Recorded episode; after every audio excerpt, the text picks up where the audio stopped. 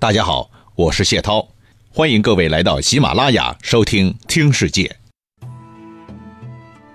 接着上一回，继续为您说，我们继续来谈谈司马懿。这几年，司马懿越过越好了。公元二一七年，曹丕成功当选魏王太子。隔了两年，二一九年，司马懿就升任为太子中庶子。这个职务呢，就相当于太子身边的参谋了。换句话说，他和曹丕之间的关系更加亲密了。担任中庶子以后不久，司马懿又转任丞相司马。当时的丞相不就是曹操吗？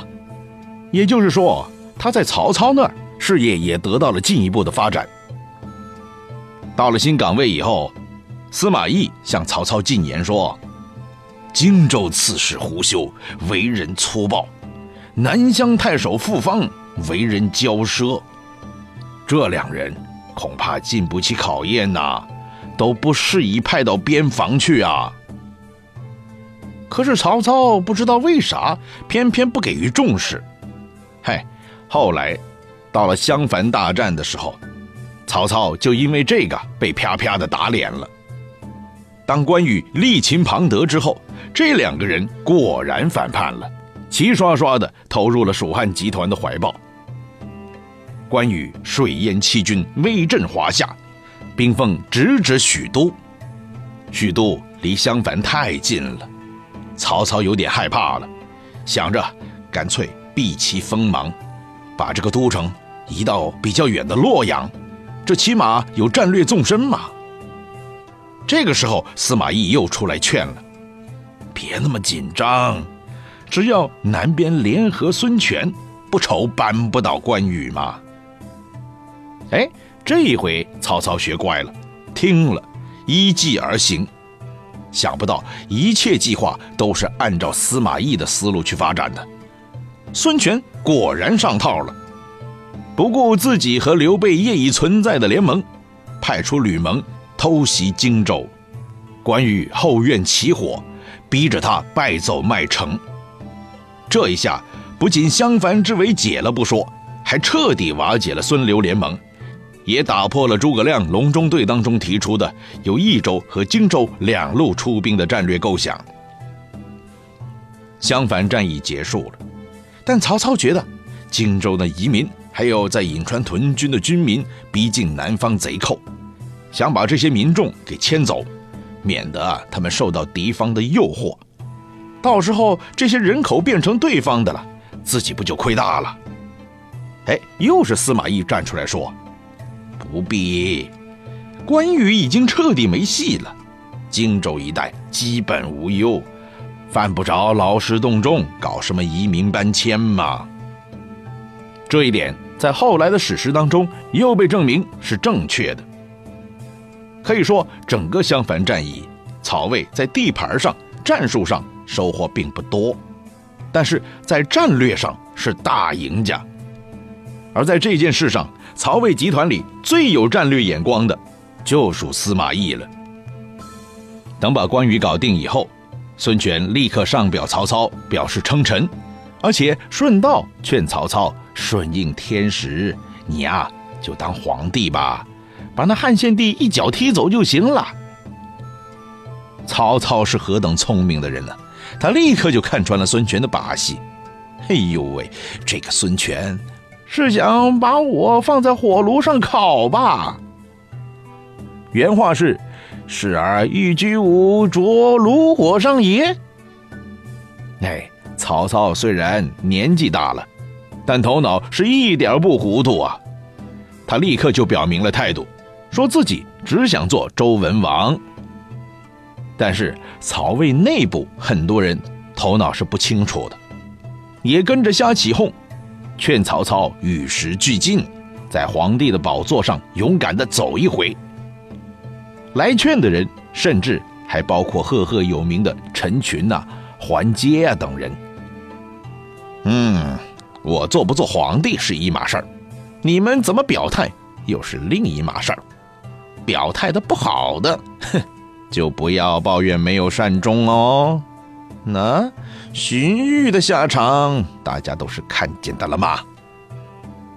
司马懿这么聪明的人，那肯定能看出这一点的，暗中必然有所作为的，不然他也不可能继续安然无恙的在太子手下工作，否则曹操早就把他和谐掉了。只不过司马懿很聪明，这种事没有放在台面上说，避免招惹是非。可以这么说，在曹操的手下。司马懿工作还是尽心尽力的，但只是因为他形象不佳，有狼顾之相，外加曹操又做了那个三马食曹之梦，所以啊，司马懿在官场里的进步不算特别快。直到公元二二零年，老一辈的领导人曹操与世长辞了，司马懿终于熬到头了，迎来了人生的第二春。曹操一过世，司马懿就被委以重任，专门负责治伤这一摊子事儿。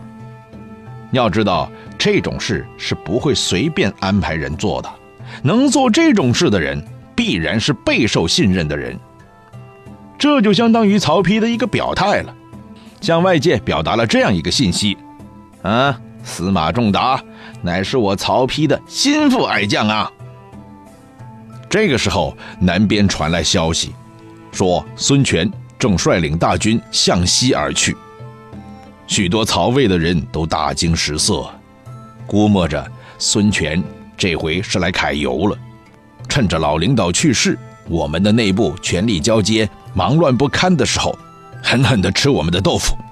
首当其冲的就是襄阳，而樊城、襄阳一带已经开始缺粮，要守怕是守不住了，所以。很多曹魏的参谋就说：“不如干脆把这两座城放弃得了，实行全面战略收缩，把曹仁调回宛城，让他在那里构筑防线。”司马懿又站出来了，他觉得襄阳是不可丢的，是曹魏在南方的战略支撑点，怎么能像烂白菜似的说放弃就放弃呀？更何况，孙权因为擒杀关羽。已经深深得罪刘备了，现在和刘备联合在一起是不可能的了，所以三家里边，孙权只能选择魏国团结合作，怎么可能反过来攻打我们魏国呢？他怎么可能有这个胆子啊？只可惜，这个好建议曹丕没听，毕竟刚刚接班，经验少一些，看着孙权。带领大部队黑压压的就扑过来了，心里直发毛啊！所以也不管司马懿了，直接命令曹仁一把火把两座城都给烧了。可事实上呢，孙权真的没去襄阳。得，这一下尴尬了，自家两个好好的军事要塞就被自己一时犯昏给烧没了。哎呀，当时曹丕肚子里的肠子。估计都是青色的了。嗯，不能不承认，姜还是老的辣呀。公元二二零年，曹丕正式代汉称帝了。说起来，他可比他的老子曹操要大方多了。哎呀，司马懿这些年做了不少贡献嘛，而且确实战略眼光非常毒辣。这样的人不用。我曹丕怎么向天下交代呢？于是立刻把司马懿转任御史中丞，不久之后又兼任侍中、尚书右仆射。哇，这些都是整个国家一等一的要职啊！现在都给司马懿一个人扛着了，不能不承认，司马的第二个春天来得太滋润了。好了。等自己的脚跟站稳了，过了两年，二二二年，曹丕觉得自己有实力让东吴的鼠辈瞧瞧自己的手段了，于是，在二二二年和二二四年两次伐吴，并且自己亲率大军坐镇前线。当然，自己跑到前面去了，后面需要有一个可靠的人留守。这时候，曹丕又想到老成执重的司马懿了。于是司马懿就镇守许都了。同时，曹丕改封司马懿为乡侯。当然，司马懿的工作完成的非常出色，给前线的曹丕吃了定心丸。只不过曹丕也不争气，两次过去，两次都没赚到便宜。到长江边上用水湿了湿脚，算是到此一游了，然后又拍马回来了。到了公元二二五年春二月，曹丕又憋不住了。如果你问曹丕现阶段最恨的人是谁，也许有朋友说，肯定是他弟弟曹植啊。当然这也没错，但是真要问曹丕的话，曹丕绝对不会回答是他的。因为曹植现在早已被摁下去了，已经形不成威胁了，所以曹丕的回答一定是南方的孙权。曹丕从老爸那儿继承了大量的资本，一当上皇帝就已经成为全国最牛的人。如果像打牌一样，把各自的实力摆在桌面上比划比划，那么几个刘备和孙权加起来都不够曹丕收拾的。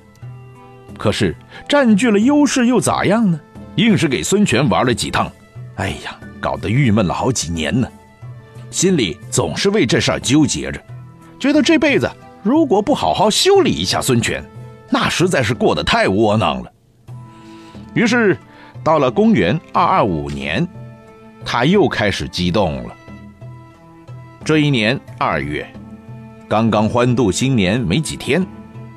曹丕就搞了一次人事变动，把自己几个铁杆的粉丝又提拔了一次，包括任命陈群为镇军大将军，跟在自己的左右，负责都督各路部队，并主持尚书台事务，也就是带路尚书事了。这就相当于全国最高的行政长官了。好吧，那司马懿呢，有没有份儿啊？当然有了。司马懿为辅军大将军，假节领兵五千，加给事中、录尚书事。这是司马懿第一次成为军方领导人，为他将来进一步掌握实权打下了最坚实的第一步。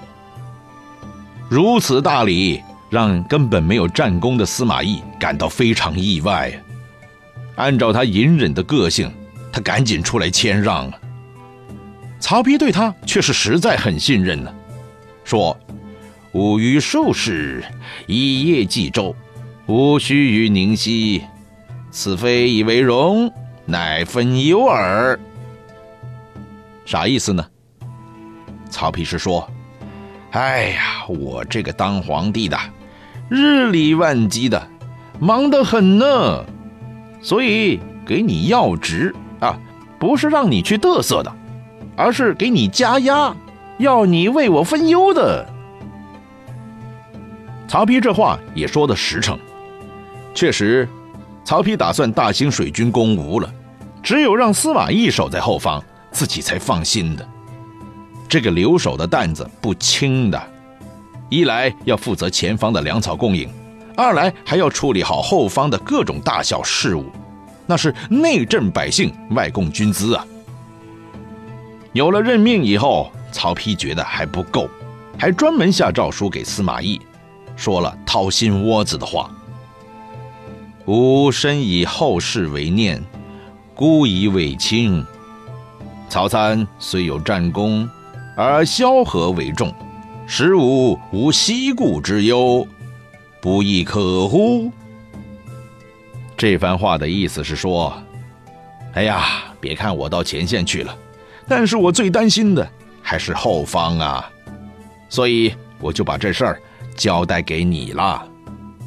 想当年刘邦打仗啊，曹参虽然跟在身边屡有战功，但实际上真正的重担是在萧何身上啊。所以啊，你给我好好看好家，不要让我担心西面蜀汉带来威胁，啊，好不好啊？这番话可是够实诚的，曹丕是一点隐瞒都没有啊！你说司马懿能不感动吗？这还没算完呢，后来曹丕在南方折腾完了，由广陵回师洛阳，进一步又对司马懿明说了：武东，辅君当总西市；武西，辅君当总东市。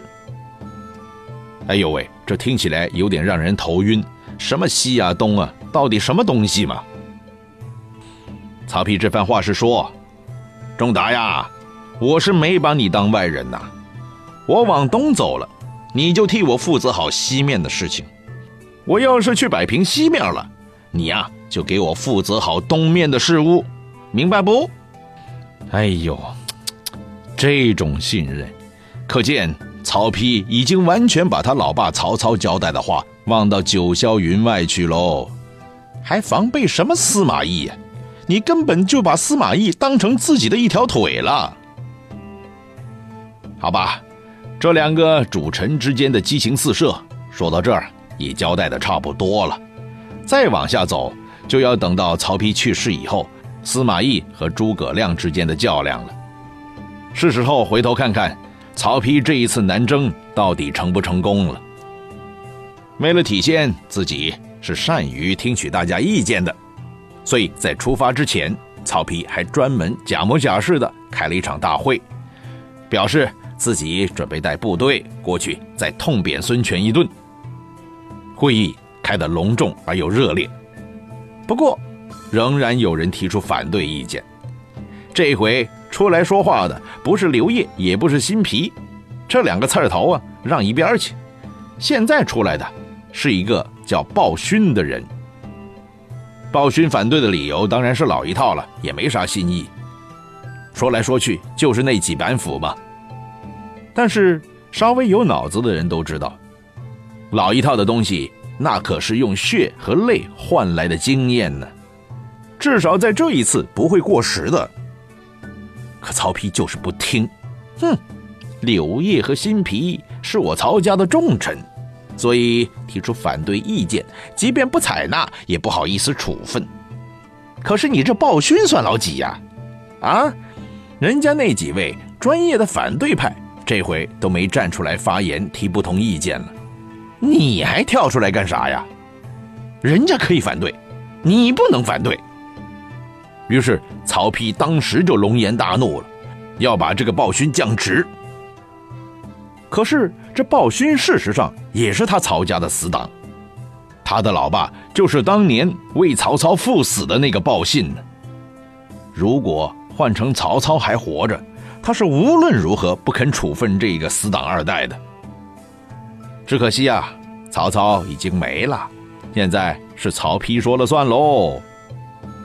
好了，大家这下看明白了，和曹家的渊源这么深的鲍家。都因为提反对意见被处理了，那我们这些闲杂人等还能不学乖吗？谁敢再提意见呢？除非你真的想降职、降薪，甚至到阎罗王的报道，否则闭上那张蠢蠢欲动的臭嘴巴。于是曹丕非常欣喜地发现，没人提反对意见了，可以出兵了。这一年的五月，曹丕率领南征大军。一路开到了谯郡，拉开了第三次南征的序幕。